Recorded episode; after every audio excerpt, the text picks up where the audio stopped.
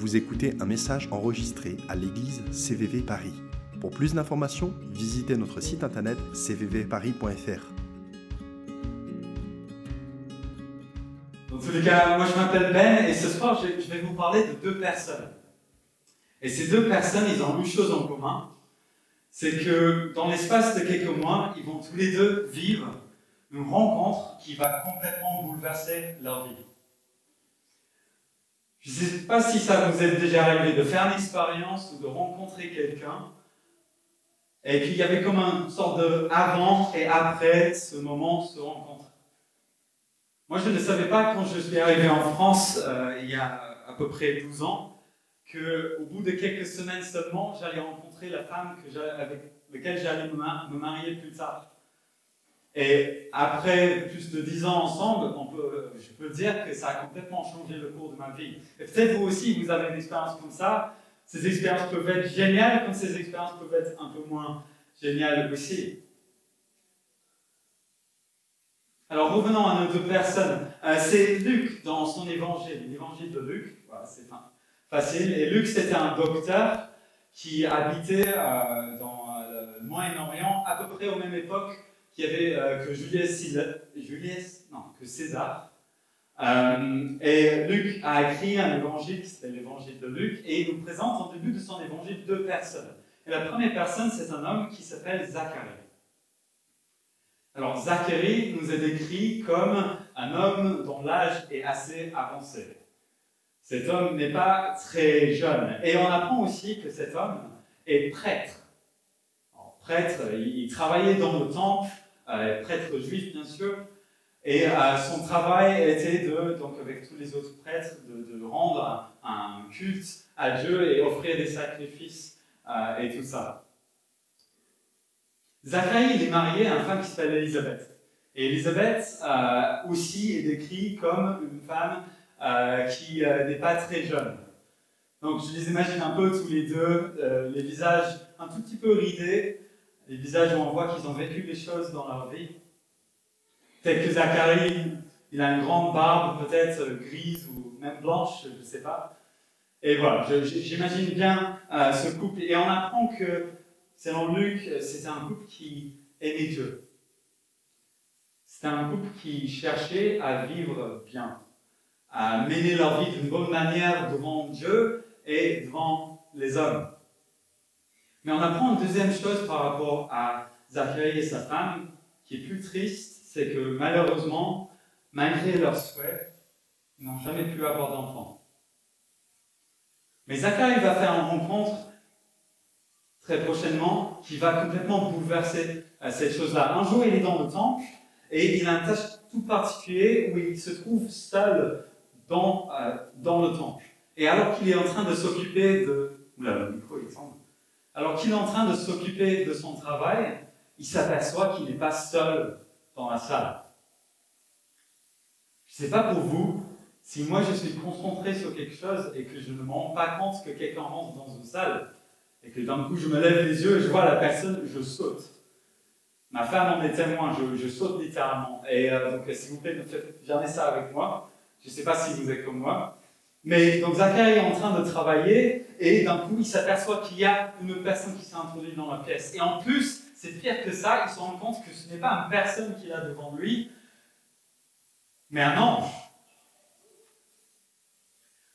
Un être spirituel envoyé par Dieu pour une mission précise. Un ange. Apparemment, les anges font un peu peur. Et Zacharie, il flippe. il est en train vraiment de stresser là. Et alors qu'il est en train de stresser, alors que Luc nous décrit qu'il commence à avoir peur, non, je lui dis, ne t'inquiète pas, n'aie pas peur. Parce que j'ai une bonne nouvelle pour toi. Et cette bonne nouvelle, c'est que tu vas, vous allez avoir, toi et ta femme, un enfant. Et que cet enfant que tu appelleras Jean sera comme une source de joie pour beaucoup de personnes. Et même ce Jean, il, a- il va pouvoir jouer un rôle tout particulier dans le plan de Dieu pour l'humanité. Alors Zacharie, bien conscient de son âge et l'âge de sa femme, est assez perplexe par rapport à cette, euh, cette déclaration que l'ange lui fait. En fait, Zacharie, au fond, on découvre, ne croit pas vraiment en fait ce qu'il lui est dit. Et, il dit à l'ange, bah, voilà, comment est-ce que je peux savoir vraiment que cela est vrai? Il n'y croyait pas. Et l'ange lui dit, bah, parce que tu n'as pas cru, tu, tu vas savoir que c'est vrai parce que au moment où tu vas quitter ce lieu, et jusqu'au moment où l'enfant naissra, tu ne pourras plus parler, tu seras muet. Et Zacharie quitte le lieu et en effet, il n'arrive plus à parler. Il n'arrive plus à s'exprimer jusqu'au jour du naissance de son fils Jean. Notre premier personnage. Notre deuxième personnage, on est quelques mois plus tard et on rencontre une jeune femme qui s'appelle Marie. Marie, qui va être la future épouse de Joseph. Je ne sais pas si vous connaissez ce couple. Euh, certains ont entendu parler peut-être. Et, euh, et, Marie va vivre une, expérience assez similaire. Un jour, elle est chez elle et toque à la porte et entre chez elle un ange aussi. Punaise, encore un ange. Et cet ange vient avec une nouvelle encore plus surprenante que la nouvelle que Zacharie a appris. Une nouvelle encore plus bouleversante que la nouvelle que Zacharie avait appris. L'ange vient et dit, Marie, tu vas avoir un enfant. Et cet enfant, tu l'appelleras Jésus. Et cet enfant, quand il grandira, sera appelé même Fils de Dieu. Et il viendra régner et mener le peuple, ton peuple, le peuple juif, et beaucoup d'autres peuples. Et face à cette proposition, Marie, elle, euh, elle a dû bugger aussi, je pense. Parce que Marie, il y a une chose importante dans cette histoire, Marie est vierge. Marie ne peut pas avoir d'enfant, biologiquement parlant. Je ne sais pas si ça se dit, mais elle ne peut pas. Et donc elle est face à une proposition que donne l'ange, mais elle, elle, aperçoit qu'il y a quelque chose de différent dans ce que propose cet ange par rapport à ce que Zacharie avait perçu. Elle aperçoit, je pense, que dans tout ça, dans cette chose impossible, il y avait Dieu qui était en train de se révéler à elle. Et tout humblement, elle dit tout simplement à l'ange que cela s'accomplisse pour moi. Je suis la servante de mon Seigneur. Deux personnes qui ont vécu une expérience bouleversante, euh, très, très similaire, et deux manières de réagir très différentes. Zacharie et Marie. Je ne sais pas dans quelle équipe vous êtes. Moi, je crains que j'aurais été d'une équipe plutôt Zacharie, à voir tout ce qui est pratique, tout ce qui ne va pas avec la proposition, plutôt que de juste de dire ok, je, je crois. Mais je ne sais pas dans quelle équipe vous vous mettrez. Mais le message de Noël, tout comme ces messages qui ont été donnés par ces anges, est un message qui est surprenant.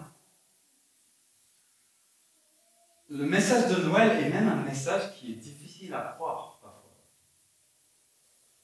Déjà, au, tout, début, quand, on rencontre Marie et qu'on se rend compte qu'elle euh, elle enceinte et donne naissance à un fils alors qu'elle est vierge. Biologiquement parlant, cela n'est pas possible, c'est impossible. Cela n'est seulement possible si un Dieu existe ou une puissance supérieure existe et que ce Dieu soit capable et ait la volonté d'intervenir dans les affaires des hommes. On apprend aussi dans l'histoire de Noël que cet enfant, Jésus, est né dans une étable. Vous savez, une étable, c'est pas très joli. Il y a des animaux qui vivent là-bas. Ça sent pas très bon. Pour un enfant pour lequel on a dit ça allait être un roi, ça semble un peu contradictoire, non? Et puis on apprend que trois mages viennent de l'Orient, trois hommes euh, spirituels de l'époque. Trois hommes qui étaient reconnus, qui avaient beaucoup d'argent. Ils apprennent par un signe qu'ils voient dans le ciel qu'il y a cet enfant qui est né et ils viennent rencontrer cet enfant pour lui en rendre hommage. C'est totalement improbable. Ou encore qu'il y a des bergers sur les collines de Bethléem en train de, gérer leur mouton et ils rencontrent eux aussi des anges, encore des anges dans cette histoire. Et eux aussi, ils viennent et ils rendent hommage au petit Jésus. C'est étonnant. Et c'est presque comme si cet enfant euh, faisait une déclaration alors qu'il était un enfant bébé, euh, sans puissance, qu'il allait être quelqu'un qui allait venir faire du bien, sauver ceux qui étaient riches contre ceux qui étaient pauvres. C'est une histoire assez étonnante. On apprend que ce petit Jésus, il grandit ensuite. Il devient un homme, et un homme même par rapport auquel on dirait que c'était à la fois un homme et à la fois c'était Dieu. 2000 ans plus tard, on est toujours en train de dire cela par rapport à cet homme. Et on apprend qu'à l'âge de 33 ans, il s'est lancé dans un ministère où il enseignait des choses qui bouleversaient la culture de son époque, qui, euh, qui énervaient beaucoup des puissants de son époque et qui attiraient des foules de très loin vers lui pour entendre ce qu'il avait à dire. On apprend aussi que beaucoup qui étaient malades, ceux qui boitaient, ceux qui étaient lépreux, quelqu'un avec un grave problème au niveau des saignements, plein de gens sont venus chez lui malades et sont repartis en pleine santé.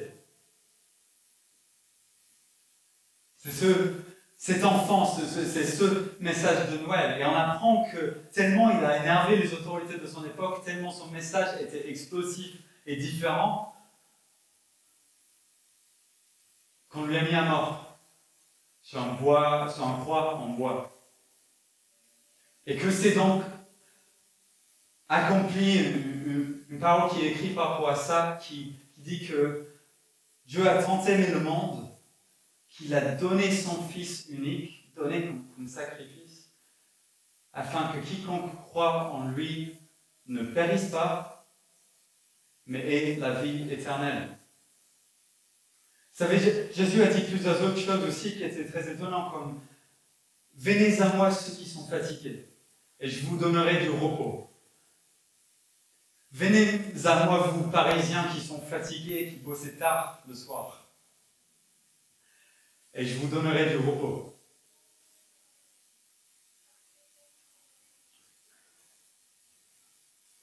C'est ça le message de Noël. C'est cet enfant Jésus qui est né, cet enfant qui est né et qui devient un sujet de joie pour les gens. En fait, le message de Noël, c'est le message d'un enfant qui vient et qui se présente comme la solution au problème du monde.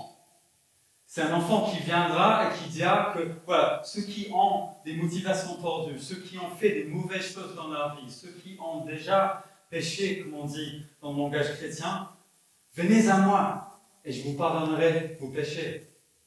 C'est ce Dieu qui va dire à ceux qui ont, qui ont de l'anxiété, qui ont peur, venez à moi et vous trouverez la paix.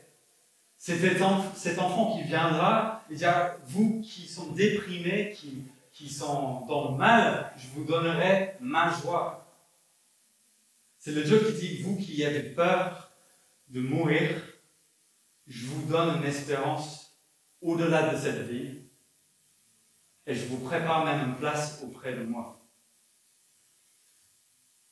C'est ça le message de Noël, c'est une invitation à croire que cet enfant est ce qu'il dit qu'il est. Face à cette proposition, on peut avoir deux réactions un peu différentes. Team Zachary, Team Marie. De quel côté est-ce qu'on est, Est-ce que comme Marie, quand on a entendu ce message, on s'est dit, ok, je, crois, je ne comprends pas tout, mais je décide de croire à ce message et en ce Jésus Ou est-ce qu'on est plutôt Team Zachary, où on se dit, bah, en fait, ces choses ont l'air un peu fous, je ne suis pas sûr si, j'y crois vraiment. Et la bonne nouvelle dans tout ça, c'est que même Zacharie, plus tard, quand son enfant naît, il retrouve sa voix. Et c'est comme un sorte de signe, comme une sorte de, de parole qui nous dit que même si on n'a pas cru, même si ça fait des années qu'on est loin de Dieu, même si ça fait toute votre vie que vous vous n'êtes jamais rapproché de Dieu, si dernièrement ça a été difficile de vous rapprocher de Dieu, il n'est jamais trop tard pour revenir et vous rapprocher de lui. Même, il vous invite de venir vous rapprocher de lui. Et c'est ça l'invitation de Noël. De croire en ce Jésus qui est venu dans le monde et qui est le source de notre foi.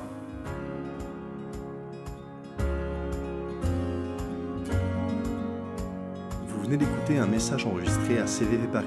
Pour plus d'informations, visitez notre site internet cvvparis.fr.